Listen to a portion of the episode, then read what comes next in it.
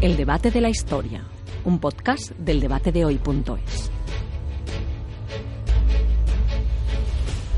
¿Qué tal? Bienvenidos a El debate de la historia, un episodio especial, el que vamos a grabar hoy, relacionado con la película 1917. Es una de las películas, yo creo, de la temporada, ya ha ganado varios premios, el Globo de Oro, y es una de las máximas favoritas a los premios Oscar, una película contextualizada en la Primera Guerra Mundial, así que hemos decidido grabar un podcast especial hablando de esta película, revisando históricamente la película y después recomendando otros títulos, tanto de películas y también sobre todo de libros que nos ayuden a entrar un poco más en esa Primera Guerra Mundial, ese conflicto entre el 14 y el 18.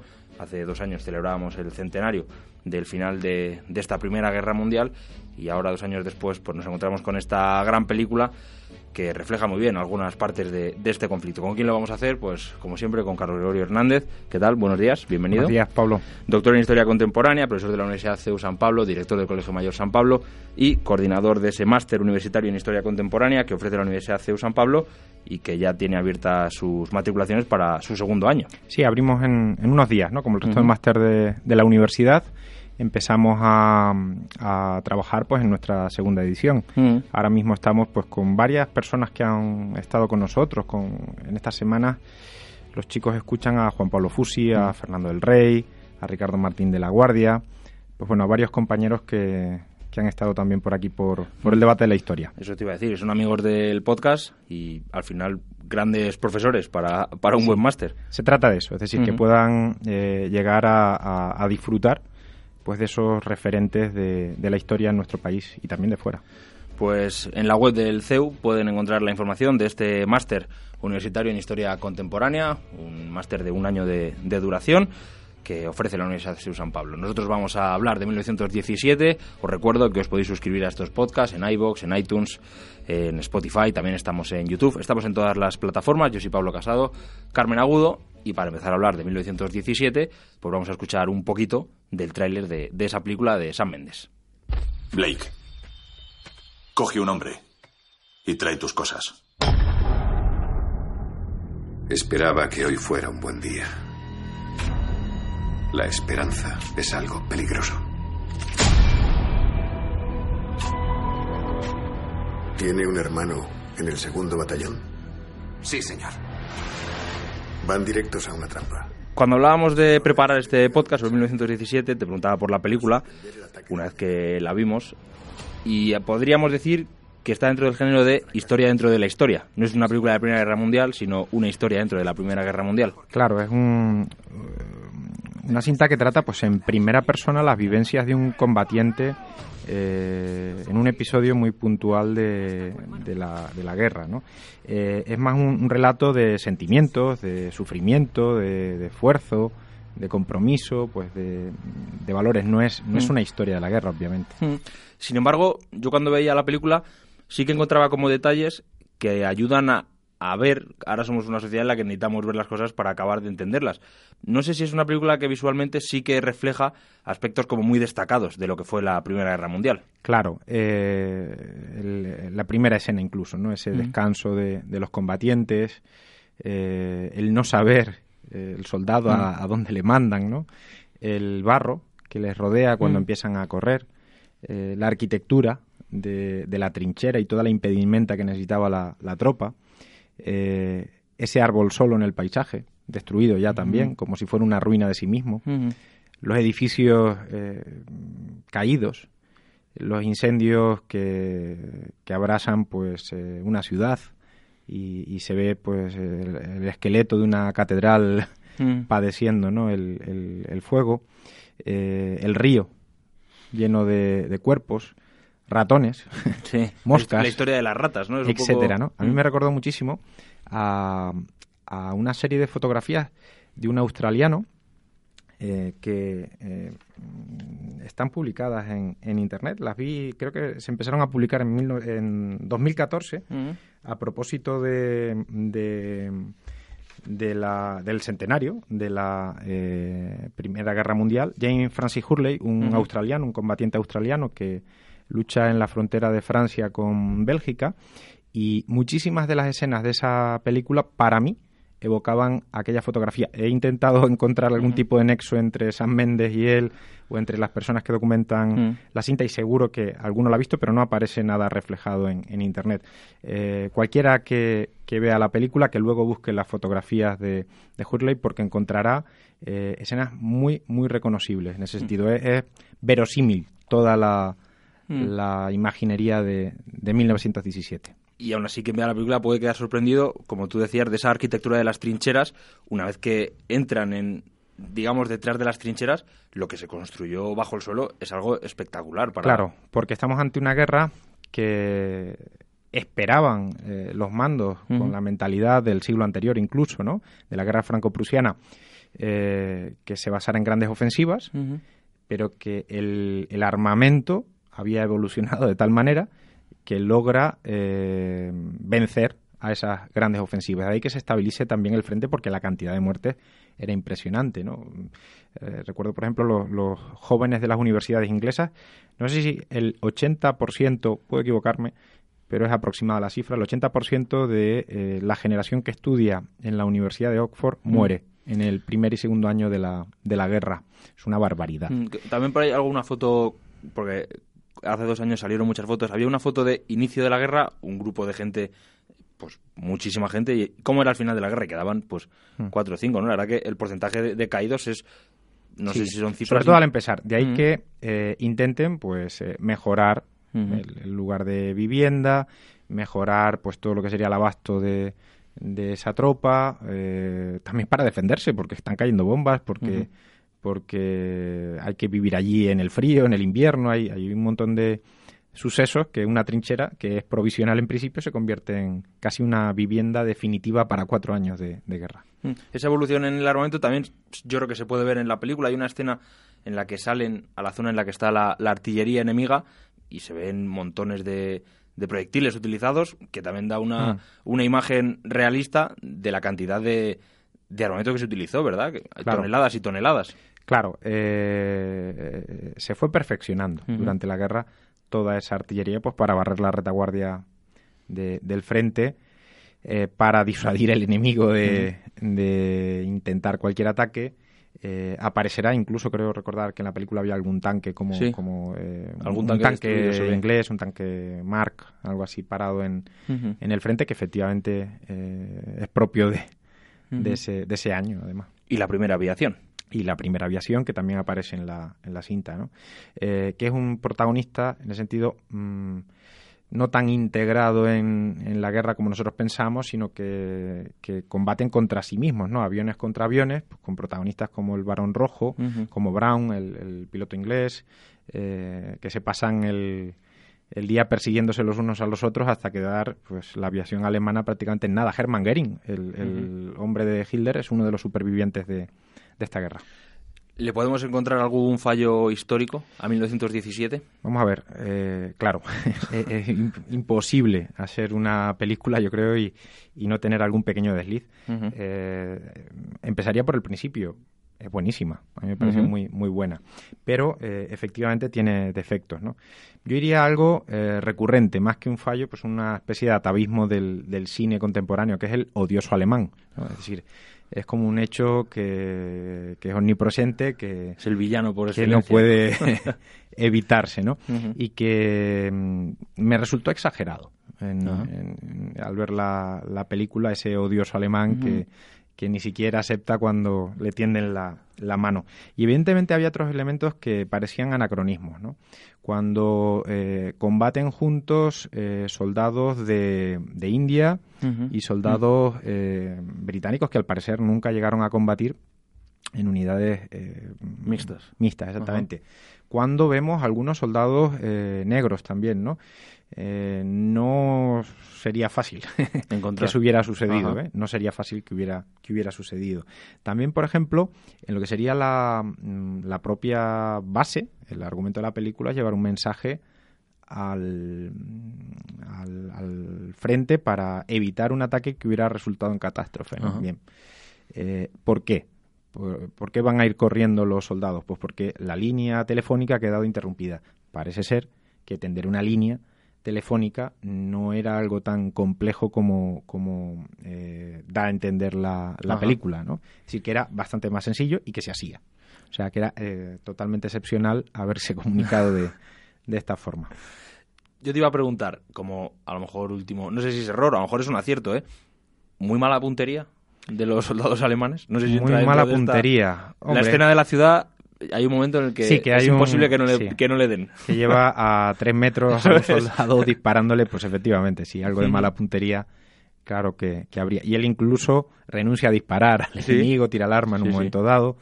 Eh, pues sí, bueno, eso Quizás habría que hablar de, de mala puntería. ¿no? sí, sí, sí.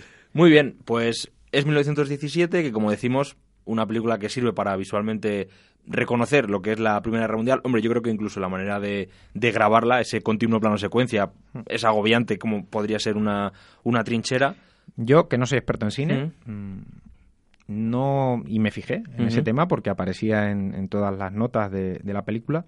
Eh, no me resultó no me resultó en ese sentido ni violento ni desagradable ni ni no, me pareció adecuado, mm. diría. y me sorprendía en algún momento, ¿no? Eh, recuerdo uh, en una escena donde atraviesan un cráter muy profundo que está lleno de agua y se ve al empezar y luego se ve como el soldado eh, lo rodea y la cámara en cambio eh, avanza, ¿no? Digo, jolín, esto debe ser un dron, pero no era un dron antes porque ha atravesado justo en el mismo en el plano previo atravesado eh, todos esos alambres de la trinchera, la propia cámara. Era sorprendente en ese sentido, pero creo que era eh, lo que debe ser. Es decir, eh, con la tecnología que tenemos hoy en día y con los medios que existen hoy en día, mm, visualmente se potencia muchísimo todo este tipo de escenarios de, guerra. Hay una escena en 1917 en la que el soldado llega a un bosque en el que hay varios combatientes que están preparados para entrar a la trinchera, para ir al frente de combate y se produce pues un momento lírico, podríamos decir, en el que uno de ellos canta una canción, una escena que nos recuerda a otra película que es Senderos de Gloria y que nos va a servir para enlazar con otras películas de la Primera Guerra Mundial que vamos a repasar con Carlos. I'm traveling through this world of Yet there's no sickness, toil, no danger. Si solo se pudiera mencionar una película de la Primera Guerra Mundial, sería Senderos de Gloria. Pues no es mi favorita, ¿no? Mi favorita se llama Feliz Navidad. Ajá. Que es una película algo más reciente, de, ya de este siglo, de 2005, y que recoge eh, un acontecimiento de la Navidad de 1914, el comienzo del año 1915, en el que los combatientes eh, británicos comienzan a, perdón, alemanes, comienzan a cantar eh, un canto de, propio de la, de la Navidad, los británicos lo hacen en su, en su propio idioma y se para la guerra. Y, luego estos soldados además eh, juegan a, algún deporte, a fútbol, y reciben al final el castigo de, de sus propios estados mayores, ¿no? Por, por haber confraternizado con el enemigo. Eh, se hacían eco, en cierto modo, de, de, lo que había pedido el Papa Benedicto XV, ¿no? De, de hacer una tregua por esa Navidad primera de, la guerra. Para mí es mi, mi película favorita. Comienza además de una manera tremenda, con, con el odio, ¿no? en la escuela eh, de los alemanes eh, contra los franceses, de los franceses contra los alemanes, de los británicos en el mismo sentido. Es verdad que de la Segunda Guerra Mundial tenemos muchísimas películas. Todas, Dunkerque recientemente, que también es muy buena. Todas muy épicas. Mm. De la Primera Guerra Mundial, ¿con qué películas nos podríamos quedar si queremos hacernos una visión del conflicto? Hombre, Senderos de Gloria encaja muy bien con esta de 1917 que venimos diciendo y es probablemente la favorita universal. Yo, ahí he sido raro ¿no? al, irme hacia Feliz eh, Navidad. Pero hay muchísimas cosas que ver sobre la Primera Guerra Mundial. De hecho, el primer Oscar de Hollywood fue para una película de, de la Primera Guerra Mundial. Una película que luego ha tenido incluso un tratamiento contemporáneo. Me refiero a Alas, eh, que, mm, ha sido eh, llevada al cine en el sentido de la biografía del gran arquitecto de, Howard eh, Hughes por parte de Leonardo DiCaprio, no hace tantos años. 1927 fue, fue aquella, aquella cinta. Eh, evidentemente hoy nos resulta mm, completamente artificiosa ¿no? el combate aéreo, porque es de lo que trata alas. También eh, muy poco tiempo después eh, se llevó al cine la novela de Eric María Remarque, Sin novedad en el frente, otra pues de esas películas importantes eh, de la Primera Guerra Mundial. Y de hecho, en esos años del comienzo, digamos, del cine pues ya sonoro, hay muchísimo cine sobre la Primera Guerra Mundial. Es, es el antecedente inmediato de toda, de toda esa época, es un poco el gran marcador de ese tiempo. Más adelante pues llegará, como, como hemos visto, la película de Kubrick, que antes mencionábamos, ¿no? Senderos de Gloria, ya después de la Segunda Guerra Mundial, eh, con otra tecnología, con, con, otro, digamos, estilo también eh, visual y es una de las más influyentes de, desde ese momento, pero hay muchísimas más. Que tampoco es una película al final que nos cuente la Primera Guerra Mundial. No, cuenta, Gloria. Bueno, cuenta una historia muy semejante a la de 1917, ¿no? el tomar esa colina definitiva que tenía que cambiar pues la guerra de, posiciones. Personajes como Lawrence de Arabia, otra gran película. Eh, es otro escenario distinto, pero también la, Primera Guerra Mundial que se combate en diversos lugares del, mundo da para esto Galípoli, sería otra. Lawrence de Arabia y Galípoli eh, nos meten dentro de lo que sería el Imperio Otomano ya en su en su ocaso en la guerra contra los británicos, en la que tratan pues de tomar una playa. Galípoli está eh, muy cerca de la capital actual de, del Estado de Turquía. Y eh, allí hoy mm, pueden ver un monumento, quienes lo visiten, en esta playa, eh, que recuerda a, creo que fueron 15.000 o algunos más caídos británicos para poder tomar ese enclave. Me parece que fueron más, no recordaba ahora bien la cifra. Y en el caso de Lorenzo de Arabia, pues es como con la inteligencia, podríamos decir, de, de la Gran Bretaña, pues intenta movilizar al elemento árabe dentro del imperio turco contra eh, el poder otomano. Una película interesantísima y, más reciente a, nosotros, por supuesto, ¿no? De, estos últimos años también hay alguna. Muy bien, si te parece pasamos a los libros. Muy bien. Vamos a recomendar también lecturas que nos acerquen a la Primera Guerra Mundial y podemos empezar por relatos y testimonios. Pues sí, porque creo que es lo más adecuado. Eh, partiendo de 1917, que en el fondo es como la experiencia en primera persona de la, de la guerra, eh, a mí siempre me resultó curiosa una cita de Walter Benjamin que creo adecuada, aunque matizable. ¿no? Benjamin decía en el narrador que lo que habían sufrido los hombres en esa guerra, ¿no? Eh, la magnitud de lo padecido en, la Primera Guerra Mundial, se demostraba que era eh, una auténtica tragedia, en que no habían sido capaces de verbalizarlo, en que no habían sido capaces de contarlo, ¿no? Los que vivieron la guerra. Y en general es así, porque el sufrimiento fue increíble, las locuras, bueno, incluso las huellas físicas visibles para todos, pues mutilados, eh, ciegos, eh, etcétera, que, que, vamos a encontrar, pero también las huellas mentales, ¿no? el oír sonar una sirena, el silbato, casos de de, violencia, eh, el no poder dejar eh, el armamento, etcétera, durante, durante esos años, ¿no? Pero sí que hay, sí que hay relatos de, antiguos combatientes y probablemente en ese sentido la obra cumbre es la de un soldado alemán, eh, Tempestades de acero, de Ernest Junger, que es el relato más descarnado de lo que vive un, un hombre sentado en, en una trinchera. Esa sería probablemente la, la, obra más eh, dura de lo que representa la, la guerra. Mm. Pero hay muchísimas más. Eh, yo cuando, cuando pensaba ¿no? en qué contar hoy, la verdad que me salía eh, un listado demasiado grande, ¿no? entonces tenemos que, que elegir. Antes mencioné Sin novedad en el frente, probablemente uno de los textos pues antibelicistas por, por excelencia, escrito un poquito después, mm. ya en la década de, de los 20. Eh, otro hombre de, esta guerra es Ernest Hemingway, que escribe eh, una obra que fue llevada al cine igualmente, ¿no? Adiós eh, a las armas, aunque esto es más otro estilo, ¿no? Es la vivencia de, de un conductor de ambulancia eh, que se, se, acerca a una enfermera. Bueno, él, él está en el frente italiano. uno de los grandes autores pues, de novela, de mitología, Robert Graves, Adiós a todo eso.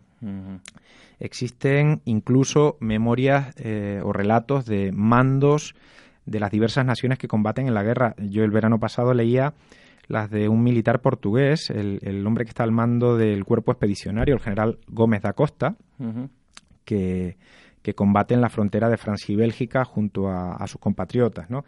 Em, pero mm, hay que volver al principio, ¿no? La, obra más importante sería Tempestades de Acero. De Ernest Junger. Sí. Bueno, apuntamos eso al principio. También sería interesante esos libros que sin hablar explícitamente de, la guerra, marcan ¿no? ese dolor de, la trinchera, ese dolor de Europa. Em, es que estamos, a partir de, 1914, mm, en un auténtico cambio de época. ¿no? Eh, se vienen abajo los imperios, sucede la revolución bolchevique, aparecen los fascismos, eh, la tecnología mm, ha sido capaz de masacrar a, millones de personas, porque la cifra es de, de, millones, y ahí hay toda una generación de hombres que vivió la guerra y otros que la padeció en ese sentido por, por contexto, ¿no?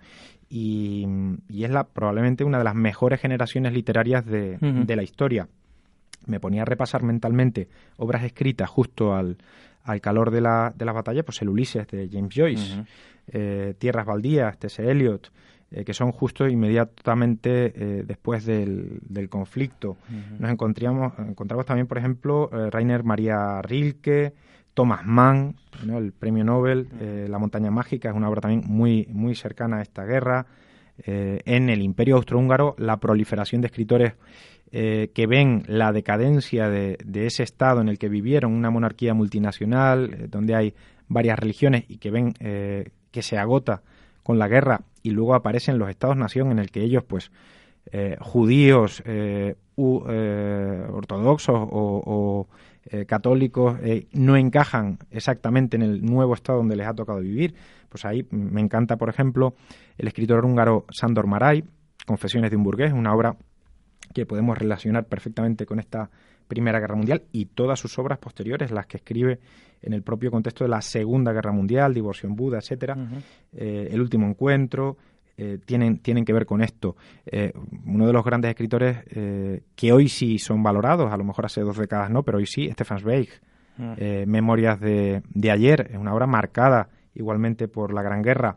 Marcel Proust, que escribe En busca del tiempo perdido entre el comienzo de la guerra y la posguerra, ¿no? entre 1913 y 1922.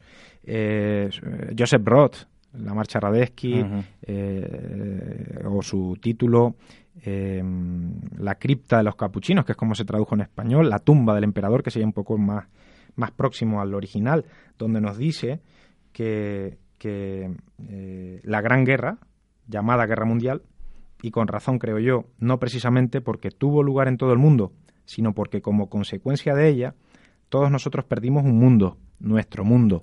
Esa es una frase mm. que siempre me ha, me ha marcado de, de Joseph Roth. Y la lista sería eh, infinita. Y otros escritores que viven la, la posguerra, Virginia Woolf, mm. eh, tendríamos pues que estar horas y horas. Walter Benjamin, mm. eh, Adorno, Teodoro Adorno en la filosofía, Bertolt Brecht, el teatro, italiano Curcio, Curcio Malaparte, que escribe varias obras entre el Frente Ruso, eh, luego ya eh, en el periodo del fascismo él termina siendo comunista. ¿no? Hay muchas trayectorias controvertidas en ese sentido, desde la izquierda comunista hacia el fascismo, desde alguno, desde el fascismo hacia el, hacia el comunismo. Mm. Saint-Exupéry, eh, el autor del Principito, pues que viaja al, norte de África, también vive en ese sentido la secuencia de la que estamos hablando. Tolkien, ¿no? Una obra que tenéis reseñada en el debate Tolkien y, la Gran Guerra, nos habla de, la experiencia de, este escritor en, eh, y cómo se va eh, quedando solo en ese sentido, ¿no? Cómo va perdiendo algunos de, sus amigos. Hablabas, Carlos, de ese, incluso la, cita que leíamos, ¿no? Ese, esa pérdida del mundo, de ese mundo que en 1914 cambia. Yo me acordaba de de Antonio López Vega, que estuvo con nosotros en el debate de la historia y que en ese libro, 1914, explicaba precisamente cómo en ese año se puede concretar muchos cambios concretos que, tiran al traste lo que, lo que era el mundo. Sí, eh, probablemente el título más eh, logrado sea de una autora que, que, lo hizo muchas veces ¿no? con sus obras. Bárbara Tuchman eh, titula uno de sus libros La Torre del Orgullo. Y eso describe bastante bien la mentalidad de los europeos previa a la guerra. No quiero decir que ese libro sea el mejor, no lo es, sin duda no lo es. Es mejor, en mi opinión, el de Antonio López Vega y, hay que recomendarlo. Y otros muchos, ¿no? Quizás Philip eh, Blom, La fractura, que trata justo la posguerra, o eh, eh, las obras, digamos que la obra de Harold Bloom, que, que, comienza pues con esa fotografía de, del fotógrafo francés Lartigue, de un coche a toda velocidad que la cámara no consigue captar nada más que en su estela, ¿no?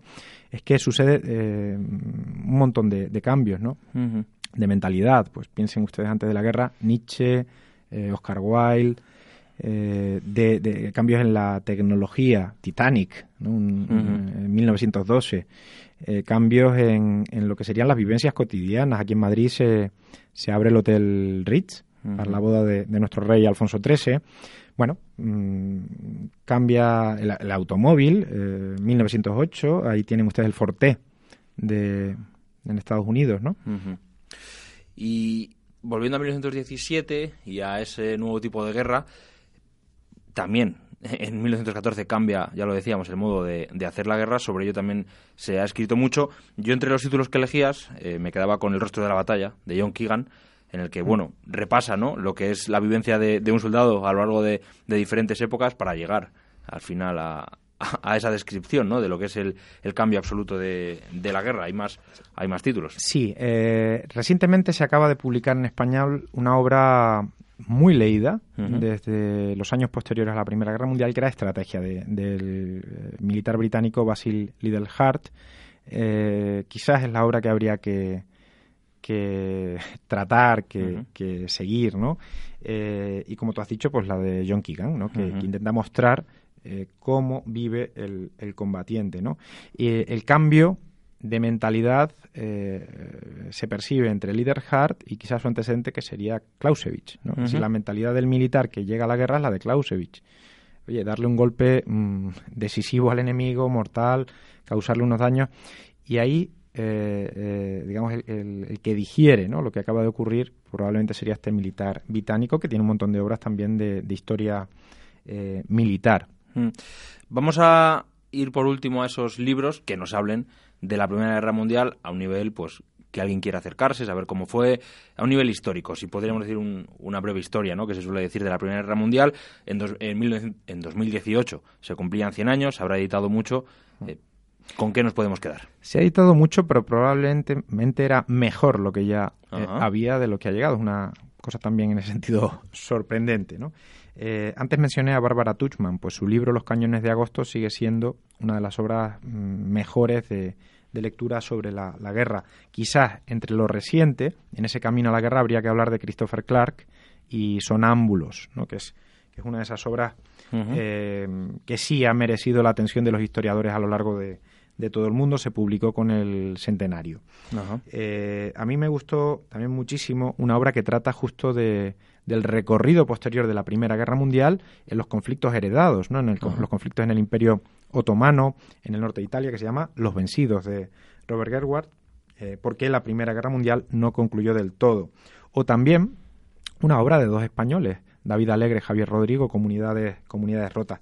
Pero yendo a lo que sería estrictamente el, relato de la guerra, quizás una obra sencilla, que, que pueda llegar a la mayoría eh, podría ser perfectamente pues 1914 de, de Margaret eh, Macmillan o aún, aún más breve eh, la obra de, de, Howard, la obra de Michael Howard, La Primera Guerra Mundial, incluso la de Hugh Strachan, dedicada con el mismo título, ¿no? La ambas, La Primera Guerra Mundial, dedicadas pues en unas 250 páginas a hacer un recorrido por, por lo que sería la historia de la guerra. Hablabas ahora, Carlos, la Primera Guerra Mundial y la Segunda Guerra Mundial es otro de esos eh, debates típicos. ¿Son una misma guerra? ¿Son dos guerras? Bueno, de eso hay... ¿Estos libros nos pueden ayudar? Libros y libros, ¿no? Eh, títulos como La Guerra Civil Europea, que es un... El, creo que el primer autor que lo usó fue Ernest Nolte, intentando incluir en un mismo relato 1914 y 1945, han llevado a que otros eh, historiadores extiendan incluso la cronología, Stanley Payne la lleva hasta principios del siglo XX, eh, algún español como Julián Casanova, ¿no? que, que trata pues también todo este periodo en, larga duración, es una interpretación consolidada. Es decir, no hablamos de, de entreguerras porque realmente hay guerras civiles que eh, permiten conectar la secuencia de 1914-18 con la de 1939-1945. Desde la Guerra Civil Finlandesa, la propia guerra, la Guerra Civil Finlandesa ocurre durante la Primera Guerra Mundial, la Guerra Civil Rusa o hasta la eh, Guerra Civil Española que nos lleva a, a los meses inmediatos a, septiembre del 39. Y para terminar, ¿algún relato de excombatientes con el que nos podamos quedar esos testimonios en primera persona, aunque ya hablábamos de alguno al principio? Pues miren, eh, yo mm, a mí me, ha encantado leer esta Navidad eh, una novela eh, de Antonio Scurati sobre uno de los combatientes más, más reconocibles por todos, Benito Mussolini.